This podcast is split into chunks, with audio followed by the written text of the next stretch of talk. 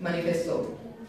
Porque las cosas invisibles de Él, su eterno poder y deidad, se hacen claramente visibles desde la creación del mundo, siendo entendidas por medio de las cosas hechas, de modo que no tienen excusa. Pues, habiendo conocido a Dios, no le glorificaron como a Dios, ni le dieron gracias, sino que se envanecieron en sus razonamientos y su necio corazón fue entenebrecido. Profesando ser sabios, se hicieron necios y cambiaron la gloria de Dios incorruptible en semejanza de imagen de hombre corruptible, de aves, de cuadrúpedos y de reptiles. Por lo cual también Dios los entregó a la inmundicia en las concupiscencias de sus corazones, de modo de que deshonraron entre sí sus propios cuerpos, ya que cambiaron la verdad de Dios por la mentira honrando y dando culto a las criaturas antes que al Creador, el cual es bendito por los siglos. Amén. Por esto Dios los entregó a pasiones vergonzosas, pues aún sus mujeres cambiaron el uso natural por el que es contra naturaleza. Y de igual modo también los hombres, dejando el uso natural de la mujer, se encendieron en sus lascivias unos con otros, cometiendo hechos vergonzosos, hombres con hombres, y recibiendo en sí mismo la retribución debida a su extravío. Y como ellos no aprobaron tener en cuenta a Dios, Dios los entregó a una mente reprobada para hacer cosas que no convienen, estando atestados de toda injusticia, fornicación, perversidad, avaricia, maldad, llenos de envidia, homicidios, contiendas, engaños y malignidades murmuradores, detractores, aborrecedores de Dios, injuriosos, soberbios, altivos, inventores de males, desobedientes a los padres, necios, desleales, sin afecto natural, implacable, sin misericordia. Quienes, habiendo entendido el juicio de Dios de los que practican tales cosas, que los que practican tales cosas son dignos de muerte, no solo las hacen, sino que también se complacen con los que las practican. Oremos. Padre eterno, bendito Señor. No existe ninguna, ningún ser humano, Señor, que naturalmente pueda explicar todas estas palabras. Sin embargo, sabemos de que el mismo que inspiró estas escrituras es el que nos inspira, Señor, en esta mañana para poder explicarlas, Señor. Guíanos, guíame, Padre eterno, para poder hablar con fidelidad y para que los oyentes puedan nutrirse con tu palabra. Trabaja, Señor, en los corazones de ellos para que puedan tomar esta palabra.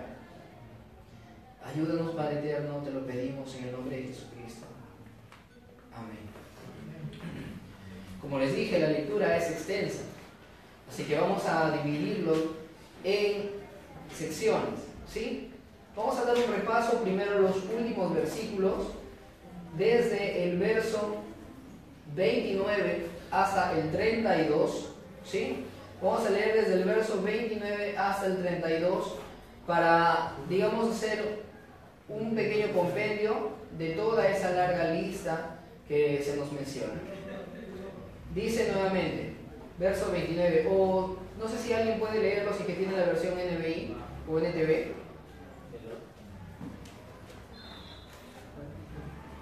Del verso 29 al 32. Sí, hermano. Se llenaron de toda clase de perversiones, pecados, avaricia, odio, envidia, homicidios, peleas, engaños, conductas maliciosas y chismes. Son traidores, insolentes, arrogantes, fanfarrones y gente que odia a Dios. Inventan nuevas formas de pecar y desobedecen a sus padres. No quieren entrar en razón, no cumplen lo que prometen, son crueles y no tienen compasión saben bien que la justicia de Dios exige que los que hacen esas cosas merecen morir, pero ellos igual las hacen, pero aún a otros a que también las hagan. Amén. Cuando vemos esta lista pareciera de que ha sido escrito recién, ¿verdad? ¿Sí? Se escuchan en los noticieros todo el tiempo, ¿no? Eh, con todos los crímenes, con todos los pecados que hay. Eh, siempre se nos dice, ya son los últimos tiempos, ya son los tiempos finales. Miren cómo ha aumentado la maldad de los hombres, por causa de, la maldad del amor de muchos se enfriará, ya no hay fe. Sin embargo, cuando leemos esta descripción que hace Pablo en los Romanos, lo que podemos ver es que esto ha estado presente desde la caída, ¿verdad? No es algo nuevo. Si fuera nuevo, entonces ustedes creen que Dios habría enviado el diluvio en los tiempos de Noé. Vemos de que la corrupción era tan grande en los tiempos de Noé, ¿no? Que los designios del corazón del hombre era de continuo el mal, ¿no? ¿Y qué es lo que dice cuando destruyó a Sodoma y Gomorra? Ese pensamiento de maldad era desde el más pequeño hasta el más grande, ¿no? Vemos que los juicios de Dios han estado presentes desde el principio precisamente por esto, porque toda esta lista de pecados lo único que nos señala es el corazón del hombre sin Dios. Amén. Ahora en nuestros tiempos podemos resumirle y decir el que no es creyente, el que no es cristiano. Y aún nosotros, los que ya somos creyentes, seguimos cometiendo algunos de esos pecados. Amén. Porque todavía no hemos sido glorificados, ¿no? todavía no estamos en el cielo, no estamos todavía con el Señor. Nos seguimos luchando contra eh, esa naturaleza pecaminosa que ha estado dentro de nosotros desde el día de nuestra concepción. Amén. Entonces esta lista, esta lista, podríamos pensar eh, de algún modo que de repente Pablo está exagerando, ¿no? Decir, Pablo, pero yo no conozco todavía a alguien que esté haciendo todos estos pecados, ¿no? Si de repente pensamos, pensamos de que la lista la cumplen absolutamente todas las personas, todas las listas. Pero ¿recuerdan cuando se llevó las clases acerca de depravación total? ¿Qué enseñábamos en depravación total? Que depravación total no, no significa que el hombre esté completamente depravado ¿no? y de que sea y de que sea incapaz de ser algo bueno en términos humanos, ¿no? Sino de que tenemos esa naturaleza de pecado y que todo lo que hagamos va a ser inútil para llegar a ser justificados delante del Señor. Cualquier cosa que hagamos no nos va a servir de nada, precisamente porque tenemos esta naturaleza en nosotros. Esta lista, esta, esta lista nos describe a todos en diferentes magnitudes. Amén. Quizá algunos, algunos que han sido conocidos en la historia por, grandes genocidas han sido capaces de hacer todo esto. Quizás sí. Entonces, eh, no, no, pensemos de que de repente Pablo esté exagerando, ¿no? No todos, no todos cometemos toda la lista de 18, hay cerca de 18 descripciones de 18 descripciones de lo que es el corazón del ser humano en, en estos versículos. Pero ahora consideremos algo más. Algo que definitivamente el nuevo, el, nuevo nacido no va a realizar más. Y es precisamente el verso 32.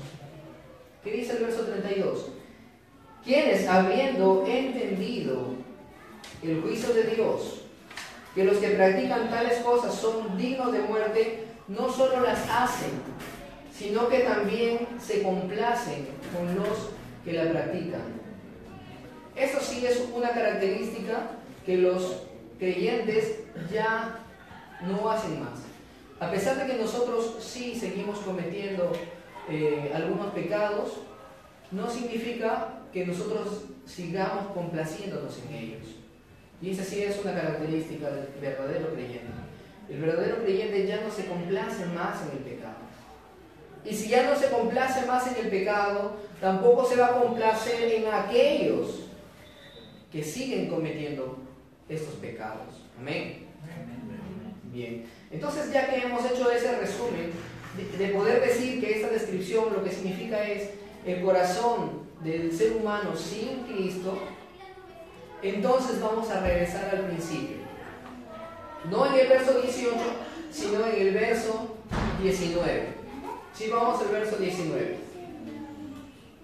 La primera parte ahora de, lo que sigue en esta estructura es ver acerca de la manifestación de Dios hacia nosotros. Verso 19. Porque lo que de Dios se conoce les es manifiesto, pues Dios se lo manifestó. Amén. Cuando ustedes quieren conocer a una, a una persona, ¿cuánto tiempo se demorarían en hacerlo? ¿Cuánto creen que ustedes pueden demorar en conocer a una persona? Hay algunos que dicen eso, ¿no? Tanto tiempo que, te conozco, pero ahora siento que en realidad nunca te conocí. No, nunca te conocí. ¿No? ¿Por qué? Porque cuando nosotros queremos conocer, por ejemplo, el televisor, ¿no? Quiero conocer este, este televisor, basta con, leer el manual. Amén. Porque es un objeto. Solamente es un objeto. Leo el manual y lo aprendo. Ahora, cuando tenemos más bien una mascota, un animal, ¿no? hermano Lucero puede dar, puede dar fe de eso, para conocer a los gatos.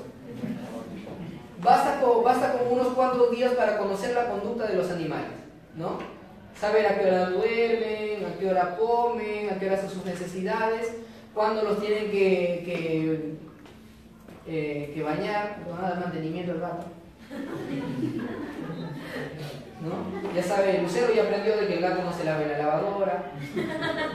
¿No? Entonces, basta con unos cuantos días ¿no? para conocer a un animal. El animal no oculta sus sentimientos. Pero vemos de que el ser humano sí es capaz de ocultar algunas cosas. Así que cuando nosotros nos acercamos a una persona para conocerla, hacen falta dos cosas. Primero, tener la disposición de conocer a la persona y segundo, que esa persona tenga la disposición a ser, a dejarse conocer. Amén. Entonces, si ambas personas tienen esa disposición de conocerse sinceramente, entonces van a poder lograrlo. Si no, no. Ahora, aún más, si es difícil que tú conozcas a la persona con la que convives, se imaginan cómo es la situación para conocer al Dios invisible, al Dios que tiene un conocimiento infinito, que nosotros lo podamos conocer con nuestra pequeña mente limitada. ¿Es posible? Eso no es posible. Vemos cómo David clamaba en uno de los salmos y le decía, Señor, no escondas de mí tu rostro. ¿Se imaginan esa desesperación de aquel ungido del Señor diciéndole, no escondas de mí tu rostro? Vemos de que si Dios quisiera podría hacer eso. Simplemente ocultar su rostro de nosotros y por más de que busquemos, ¿cuántas personas hay que vienen a buscar pruebas de la existencia de Dios? Por medio de la ciencia, ¿quieren pruebas? No es posible si es que Dios no deseara que lo conociéramos, simplemente no podríamos lograr. Sin embargo, en Romanos 19, en versículo 19 del capítulo 1, dice que todo lo que se conoce de Dios es manifiesto precisamente porque Dios lo manifestó. Amén. Ahora, ¿cómo es eso posible de que ese Dios invisible sea manifestado a los hombres. Claro, cualquiera como predicador puede decir, Hebreos 1.1, ¿no? Habiendo hablado en otros tiempos Dios de muchas maneras a nuestros padres por medio de los profetas, en estos últimos tiempos nos ha hablado por medio del Hijo. Amén. El cual es la imagen de Dios en el cual habita plenamente, eh, corporalmente toda la plenitud de la deidad. Amén. Todos conocemos a Dios por medio de la persona de Jesucristo, podríamos decir. Pero lo que está diciendo en estos versículos es mucho más. ¿Por qué digo mucho más? Porque hay siempre las razones de decir, hay personas que no han conocido nunca el Evangelio. Hay personas a las que no se les ha predicado. Entonces ellos no tienen culpa porque no han escuchado de Cristo. ¿Es eso verdad? Es, es posible que una persona se excuse delante del Señor diciéndole, pero yo nunca escuché de tu evangelio. Pablo lo deja bien en claro. Verso 20. Las cosas invisibles de Él, su eterno poder y deidad, se hacen claramente visibles desde la creación del mundo, siendo entendidas por medio de las cosas hechas de modo que no tiene excusa. Amén. Entonces, todo lo que nosotros podemos conocer se ha hecho se ha hecho para nosotros visible por medio de la creación. ¿Qué dicen los salmos? Los cielos cuentan la gloria de Dios. El firmamento. Eh, en el siglo XIII existió un personaje importante para la teología medieval. Fue Santo Tomás de Aquino. ¿Sí? ¿Han escuchado todos acerca de Santo Tomás de Aquino? Eh, Santo Tomás escribe una obra. No les voy a decir que me he leído la obra, son más de mil páginas.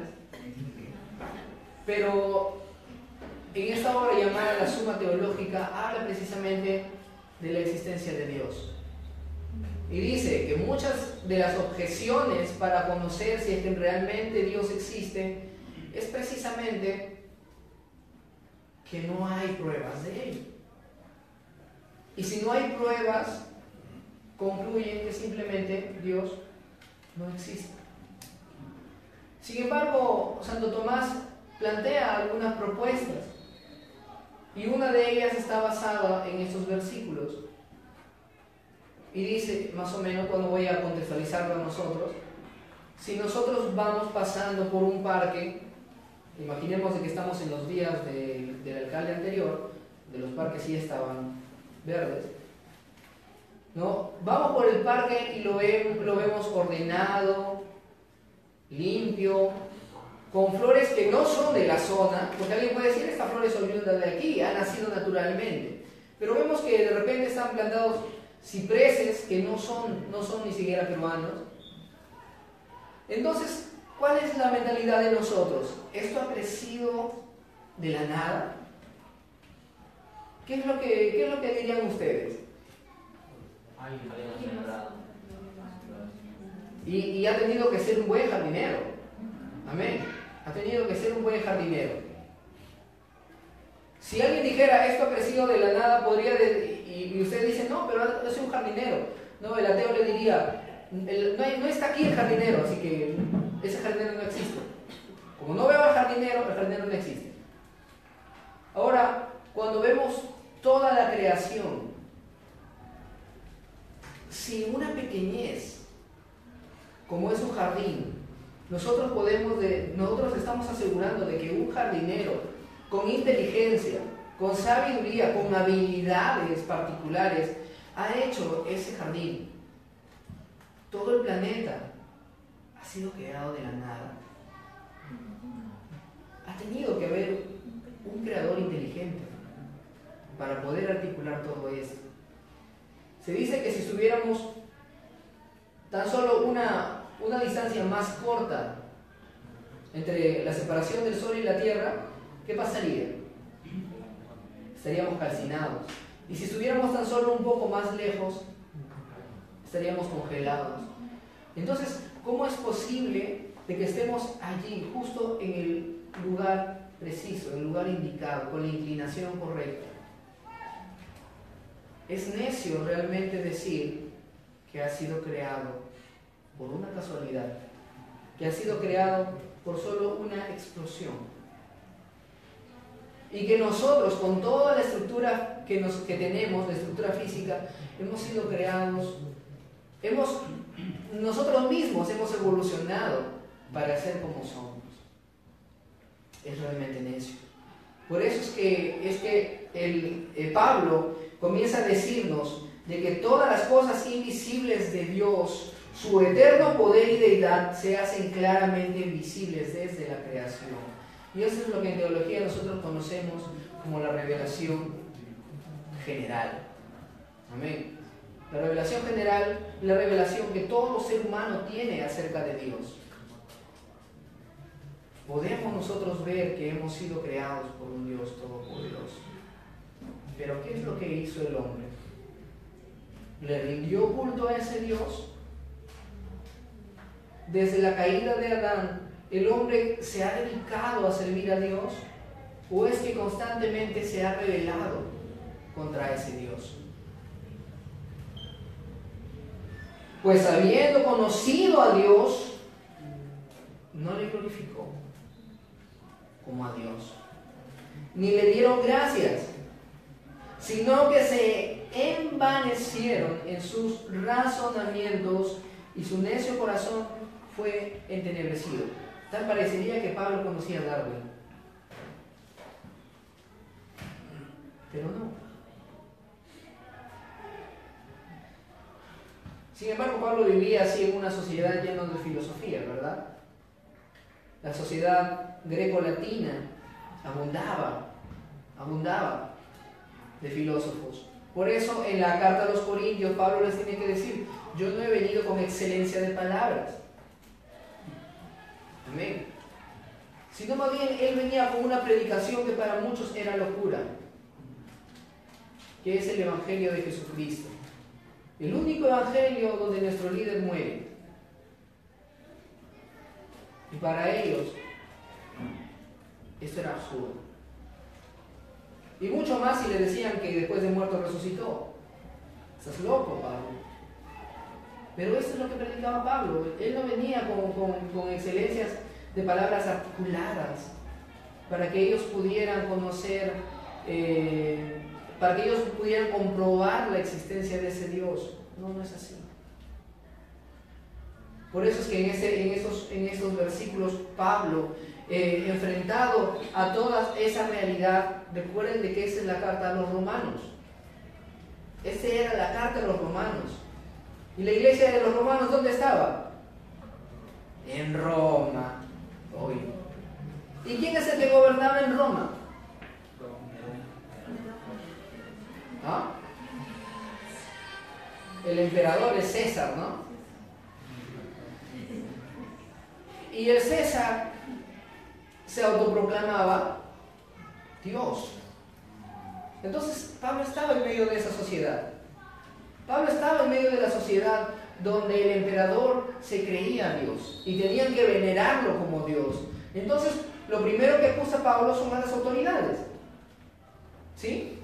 Cuando comienza a decir de aquellos hombres que detienen con injusticia la verdad, se refiere primeramente a las autoridades. No son el pueblo, el vulgo, los que detienen, los que detienen la verdad, porque si no, ¿cómo estaríamos nosotros en este momento? Pablo se refiere no solamente a alguien que te dice, no, tú estás mintiendo, sino se refiere a alguien que pone todo de sí mismo, de sus fuerzas, para oponerse a la extensión de la verdad. Y esto es lo que hacían primeramente las autoridades.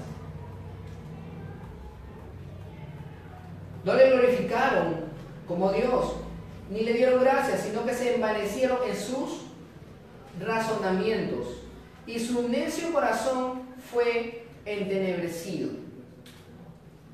En una ocasión, recuerdo haber estado conversando, así, ya un buen tiempo, con el que, con el que sería mi primer instructor en la, en la palabra. Para los que son cristianos de segunda generación, ¿quién es su primer instructor en la palabra? ¿Ah? Su padre. Exacto. Entonces es, este, es un poco triste tener este tipo de conversaciones con tu padre. Eh, sin embargo, conversando en una ocasión con, con, mi papá, me citaba este versículo, ¿no? Y decía, acerca de aquellos que profesando ser sabios se hicieron necios, en el verso 22. Ahora, lamentablemente, ¿por qué? Porque digo que es triste, porque no me lo decía en el contexto de Romanos, sino me lo decía en el contexto de aquellos que queremos estudiar más la palabra. aquellos que estamos estudiando teología, aquellos que queremos seguir avanzando más en la doctrina, y dice, no, usan demasiado el razonamiento, y es es algo típico en nuestras comunidades cristianas. Pensar que si usas tu razonamiento, estás creyendo el sabio y te estás volviendo más bien un necio. Pero vemos que ese no es el principio.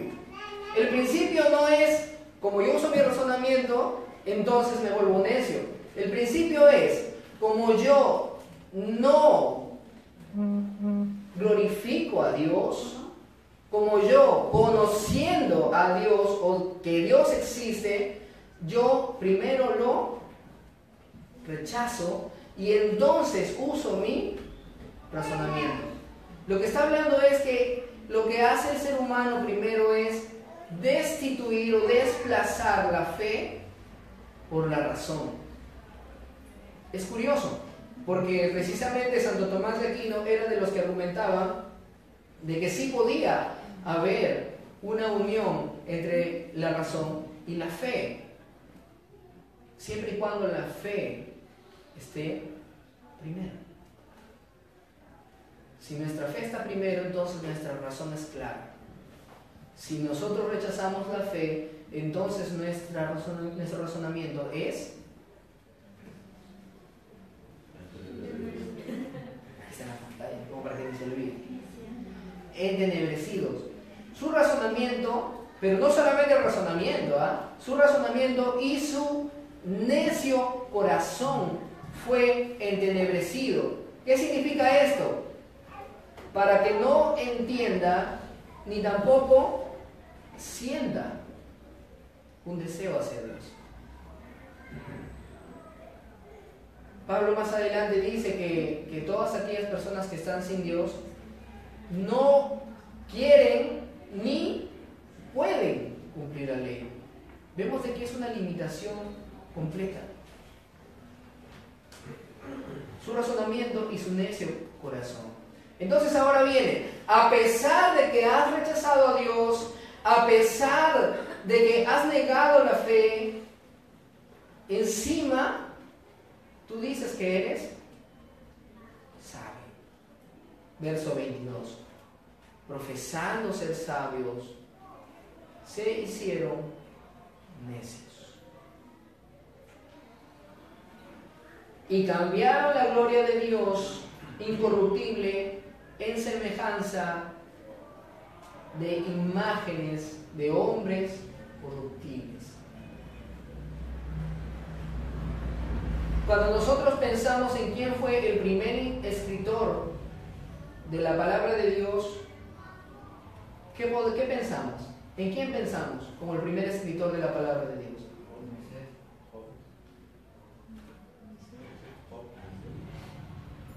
Job fue uno de los primeros libros escritos, pero en realidad el primer escritor de la palabra de Dios fue Dios mismo.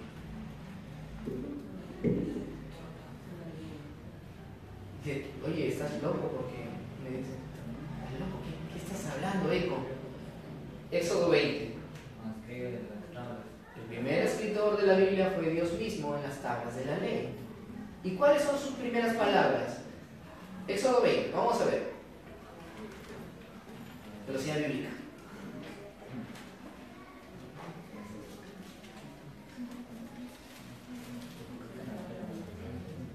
Y habló Dios estas palabras diciendo, estas, estas palabras que está hablando aquí Dios en vivo y en directo al pueblo de Israel son las primeras que escribe en la tabla. Yo soy Jehová tu Dios, que te saqué de la tierra de Egipto, de casa de servidumbre. Comienza los mandamientos. Primer mandamiento, no tendrás dioses ajenos delante de mí. Segundo mandamiento, no te harás imagen, ni semejanza, ni ninguna semejanza de lo que está arriba en el cielo, ni abajo en la tierra, en las aguas debajo de la tierra. Dios, para los que han también llevado algunas clases de panorama, panorama divino, o las clases de, o las doctrinas eh, antropología bíblica, ¿no? ¿Qué nos enseñan ahí? Que Dios prohíbe estas cosas porque Él estaba ah, tomándose el monopolio de su imagen, ¿no? El único que podía replicar o que podía mostrar su imagen era Dios mismo, por medio de la persona de... ¿Qué? ¿Escucha por ahí? De Cristo. Amén. Jesucristo es la imagen de Dios. Entonces Dios estaba cerrando eso en exclusividad. No hay nadie que deba hacer una imagen de nada. No podrían inclinarse a nadie más que a Dios. Ahora, inclinarse no significa solamente eso, significa rendir su adoración a objetos ni personas que no sean Dios. Ahora, ¿qué fue lo que hicieron? Después de haber, haber visto esa primera consecuencia. Dejaron a Dios de lado y le rindieron culto a los objetos o a las personas. Cambiaron la gloria de Dios incorruptible en semejanza de imagen de hombre corruptible. Cuando nosotros estudiamos historia, historia del Perú en el colegio, y cuando vemos acerca de las culturas, ¿sí? ¿No? Vemos las culturas pre-incas, las culturas incas, la cultura inca. ¿Qué, qué, qué vemos como repetitivo? Es su sistema de adoración, representado en imágenes, ¿no? ¿Y cuáles son esas imágenes que vemos? ¿Mm? Sol, el ¿Qué más? Los, los ídolos también este, en forma de animales, ¿verdad? Vemos de que esto no, no, solamente hablaba, no solamente hablaba de la cultura grecorromana, vemos de que esto que está hablando Pablo se extendió por todos. Porque es la naturaleza del ser humano querer tener una imagen para adorar. Cuando Moisés tardaba en el monte, ¿recuerdan esa parte? Moisés demoraba. ¿Y qué dijeron? ¿Qué dijo el pueblo? Aarón, Moisés ya debe estar muerto. Haznos una imagen, ¿no? Para que vaya delante de nosotros. Ahora, como algunos consideran que el pueblo de Israel no estaba pidiendo otro Dios, sino estaba pidiendo una imagen de ese Dios que los sacó de Egipto. Querían representar a Dios por medio de ese becerro. Sin embargo, Dios ya les había dicho que no lo hicieran. Y lo hicieron. Porque negamos la fe y en, empezamos un camino por medio de la razón sin Dios. Ahora, cuando dice esa palabra entenebrecido, ¿qué nos quiere decir? Entenebrecido, ¿qué significa? En tinieblas. Ahora, dos cosas. Uno, puede significar tinieblas que ya estaba en tinieblas. O dos, puede significar tinieblas que fue puesto en tinieblas. Ahora, ¿a qué se refiere este versículo? Su necio corazón fue entenebrecido. Cuando dice fue entenebrecido, nos quiere decir de que hay alguien que permitió que el ser humano entre en esas tinieblas. Aquí? Verso 24. Después de que el hombre rechaza a Dios, rechaza darle la gloria y las gracias a Dios, y empieza a adorar ídolos, ¿qué es lo que dice en el verso 24? Por lo cual también, lean por ahí, por lo cual también Dios los entregó a la inmundicia. Ese término de los entregó no solamente significa que, les dejó pasar, o sea, ya me retiro, está bien, haz lo que tú quieras, pasa. No, sino que simplemente, esto es lo que tú quieres, quédate en el lugar que tú quieres. Aquí vemos parte de la soberanía de Dios. Alguien puede decir, ay, pero qué malo es Dios. No, Dios es justo. Dios es justo. Adán decidió, decidió comer el fruto que se le había prohibido. Se rompió esa comunión entre Dios y los hombres. Entonces, por cuando todos han pecado, todos están destituidos de la gloria de Dios. Y si Santiago dice de que Dios es luz y no hay tinieblas en él, y Dios nos está destituyendo, nos está arrojando de cualquier posibilidad de estar en su presencia, ¿a dónde nos está enviando? A las tinieblas. No, pues en el contexto de la frase que estoy hablando. En el contexto de la frase que estoy hablando. Si Él es luz y no hay tinieblas en Él y Él nos arroja de su gloria, entonces nos está enviando a las tinieblas. Y al enviarnos a las tinieblas, precisamente nos está entenebreciendo. Amén. Entonces vamos, vamos entendiendo más o menos esa frase, ¿verdad? Es Dios. No significa, no significa que, el Señor nos haya visto por ahí de repente caminando en un, en un campo verde y nos haya cogido así y nos haya puesto encima del barro. No, sino que nos está echando de su presencia. Obvio que nosotros no estábamos en su presencia, lo digo en el contexto de Adán. ¿No? Adán estaba en el paraíso y todos nosotros venimos de Adán. Y por medio del pecado de Adán, todos nosotros somos también pecadores. Como más adelante, ya como el pastor van a ver precisamente en esa misma carta a los romanos.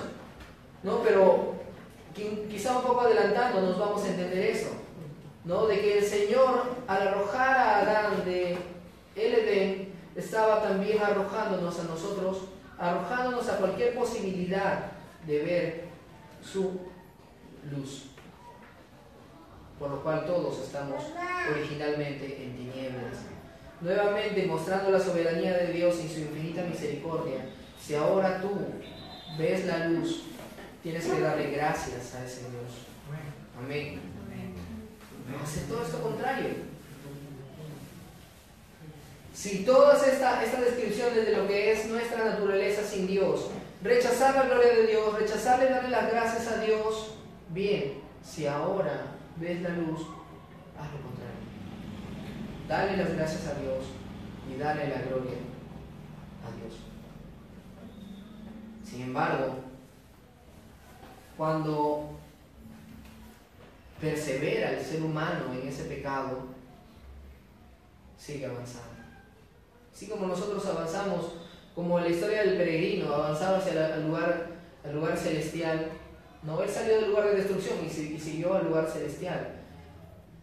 No, no, no salió, digamos, de que acá está el límite del, del lugar de destrucción, salió acá y ya está en el lugar celestial. No, tenía todo un camino que recorrer para llegar a ese lugar celestial. Y así es todo nuestro camino hasta el día que el Señor nos, nos llame a su presencia. Así también el que no es el que no es creyente y rechaza a Dios también sigue un camino. Y ese camino cada vez es más tenebroso.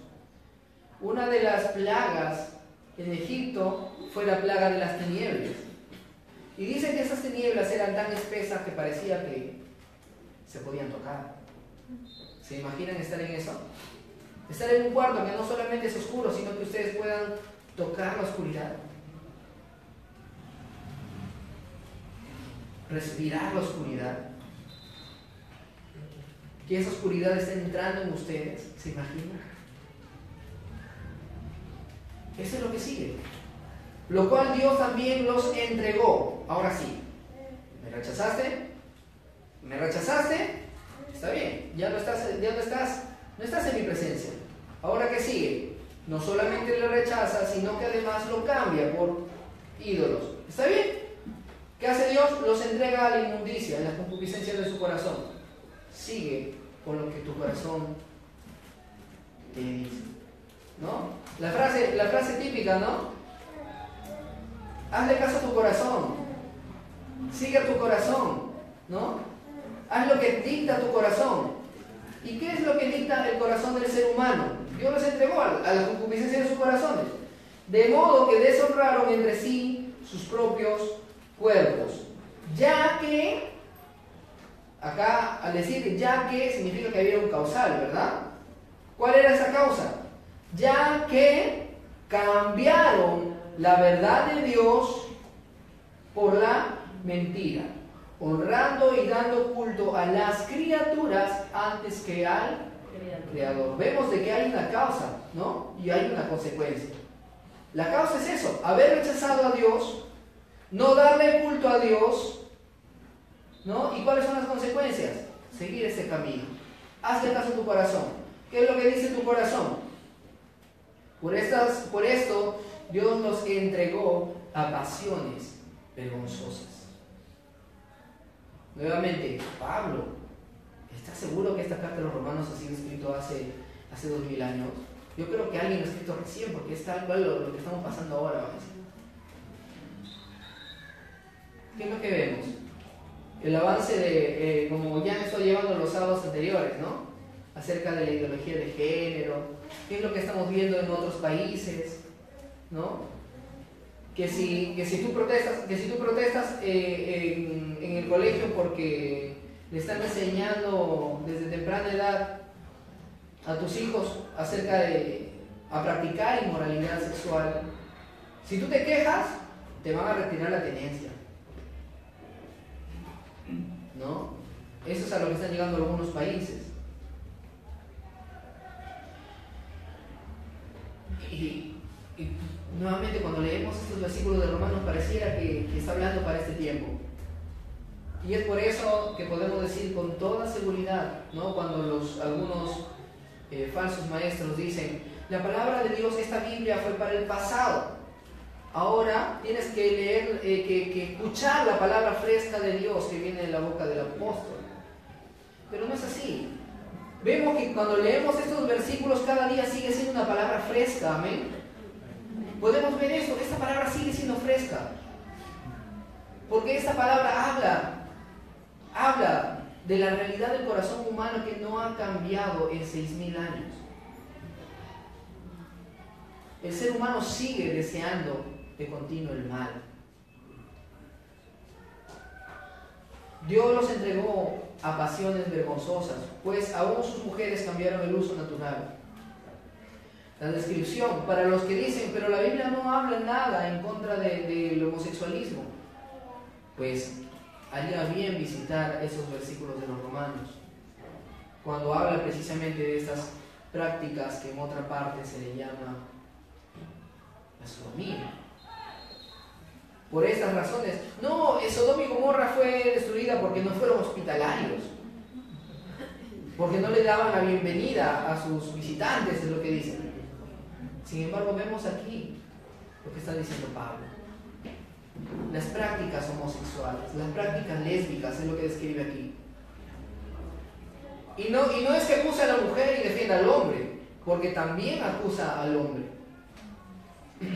De igual modo también los hombres, dejando el uso natural de la mujer, se encendieron en sus lascivias unos con otros.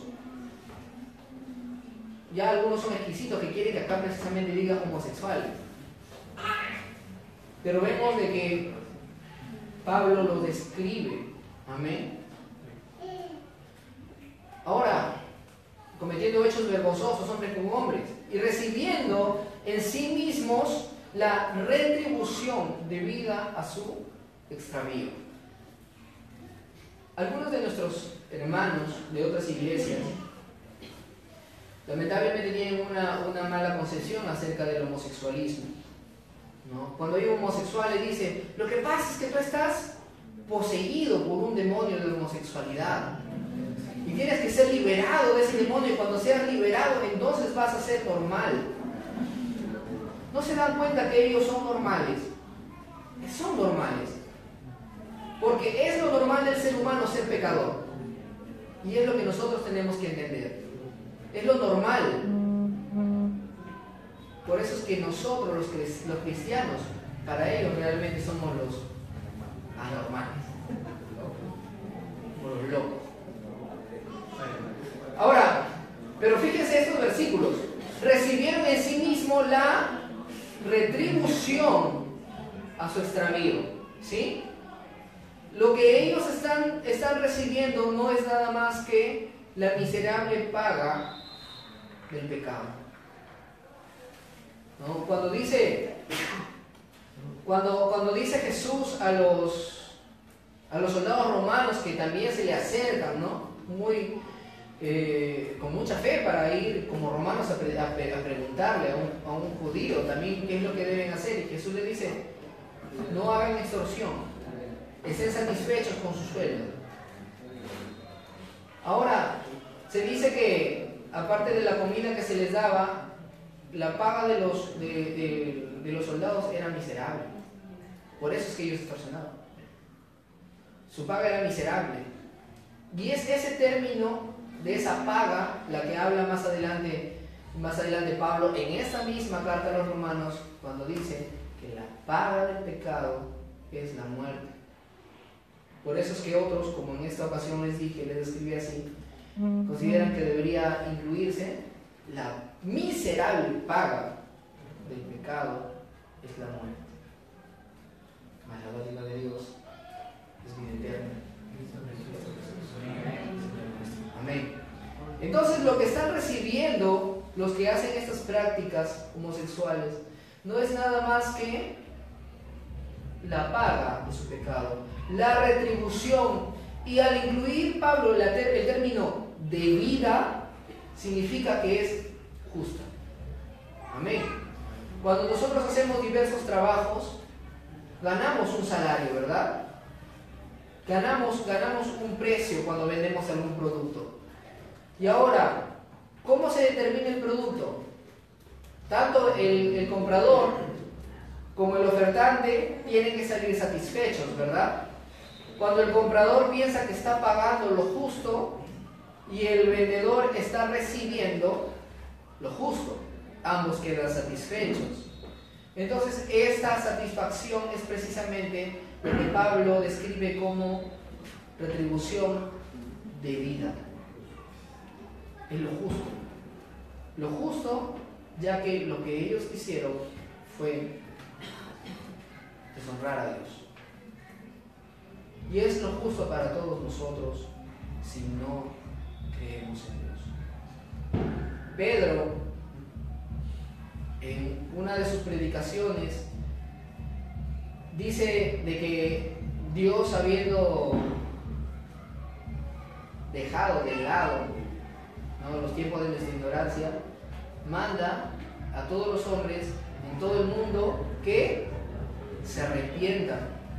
Eso no es una oferta, Eso, eso no es una propuesta. Eso no es el hecho de que acepta a Cristo en tu corazón, ¿no? Recibe, esa es tu oportunidad, ¿no? Parece que estuviéramos en un remate. Esa es tu oportunidad, esa es tu oportunidad. Ven, acepta a Cristo en tu corazón. No, hermanos, ese no es el mensaje. El mensaje es, Dios ha mandado a todos los hombres que se arrepientan. Y si no hacen caso, lo único que van a recibir es la justa retribución de su extraño. Amén. Ahora, a pesar de todo esto, ellos no aprobaron tener en cuenta a Dios. Entonces Dios los entregó a una mente reprobada hacen cosas que no les convienen. Y la descripción de esa mente reprobada es todo lo que hemos leído en el inicio. Amén. Toda esa larga lista es precisamente las consecuencias, son las consecuencias del rechazo del hombre hacia Dios. ¿Cuántas veces nosotros también hemos escuchado, deja la borrachera, deja el adulterio, deja, deja de fumar? Ya, ok. El hombre deja de tomar, deja de ser infiel y deja de fumar, ¿se va a ir al cielo? No, porque su corazón es el problema.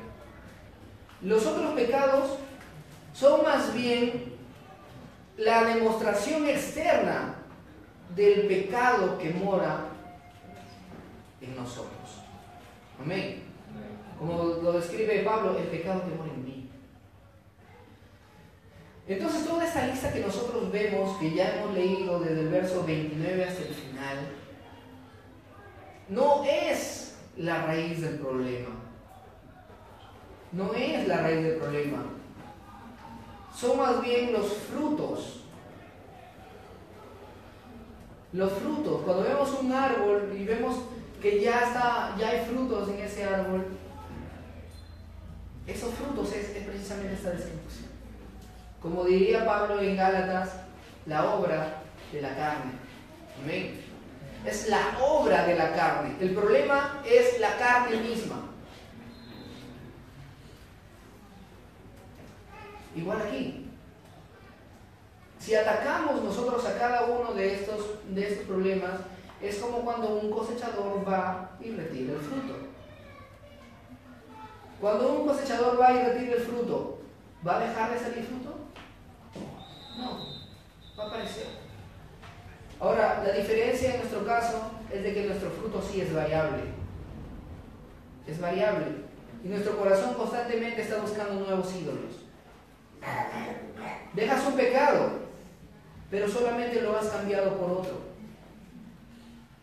Cuando al final dices, lo logré, abandoné estos, estos vicios, pero te has vuelto ahora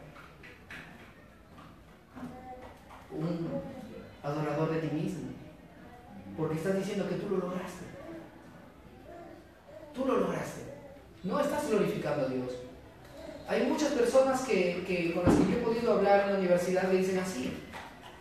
Yo no hago esto, yo no hago lo otro, y precisamente lo que están haciendo es adorarse a ellos mismos.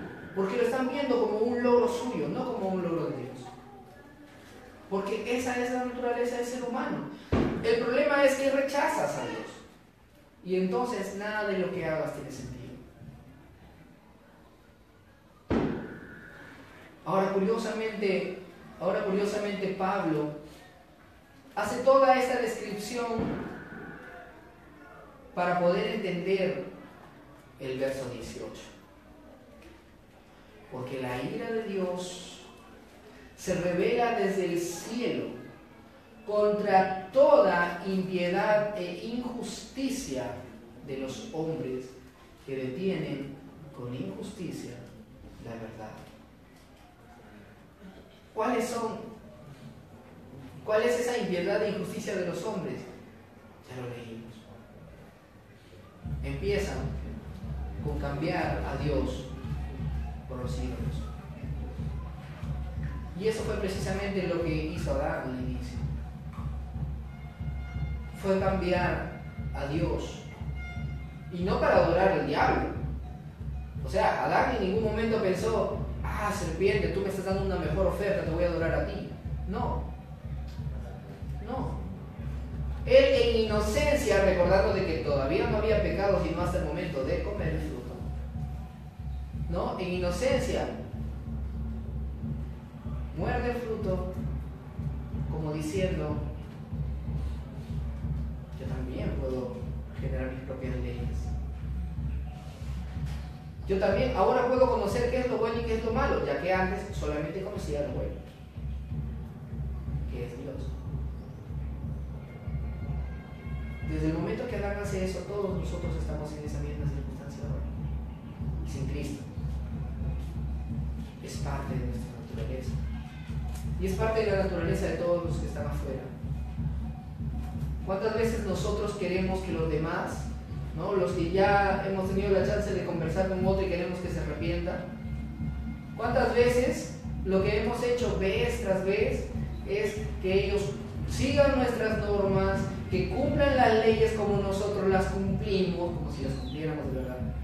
¿no? Que ellos vengan a la iglesia y encima que vengan temprano, porque nosotros no, venimos temprano. ¿no? Y lo que queremos es que simplemente los de afuera cumplan las leyes. Me hace recordar esa parte del libro de los Hechos cuando los judíos querían que todos los gentiles que creían se vuelvan judíos, que se circunciden y cumplan todas las leyes. ¿Y qué dijeron los apóstoles? Hermanos, ni nuestros padres ni nosotros hemos podido cargar con todo ese peso. Y queremos que los demás lo. Nosotros estamos algo haciendo, haciendo algo similar. Ni nosotros mismos podemos llevar toda esta carga, pero queremos que los demás lo hagan y ni siquiera son creyentes. Cuando lo que tenemos que hacer es precisamente predicar el Evangelio, ya que es el único modo de que ellos puedan creer. Amén. ¿Cómo pues invocarán a aquel en quien no han creído? ¿Cómo creerán en aquel de quien no han oído? ¿Y cómo oirán sin haber quien les predique? Hermosos son los pies de los que anuncian la paz. Hemos escuchado todo este diagnóstico descrito por Pablo. ¿Y ahora qué nos vamos a quedar? Como solamente es el capítulo 1, todavía no llegamos cuando Pablo dice, ¿y dónde queda la jactancia? No hay ninguna jactancia. Así que no nos vayamos a ir hoy día con esa jactancia, más bien. De decir, así son los de afuera, así son los no creyentes. Sino más bien recordar de que así éramos nosotros y por gracia hemos sido salvados. Por gracia hemos sido conducidos de las tinieblas a la luz admirable. Y eso es lo que tenemos que tener en mente al momento de salir en esta mañana, de poder darle la gracia y la gloria a ese Dios que nos ha salvado. Amén. Vamos a orar. Padre eterno, te damos gracias por tu misericordia. Gracias Señor, porque cuando leemos estos versículos nos vemos a nosotros reflejados en estos versículos.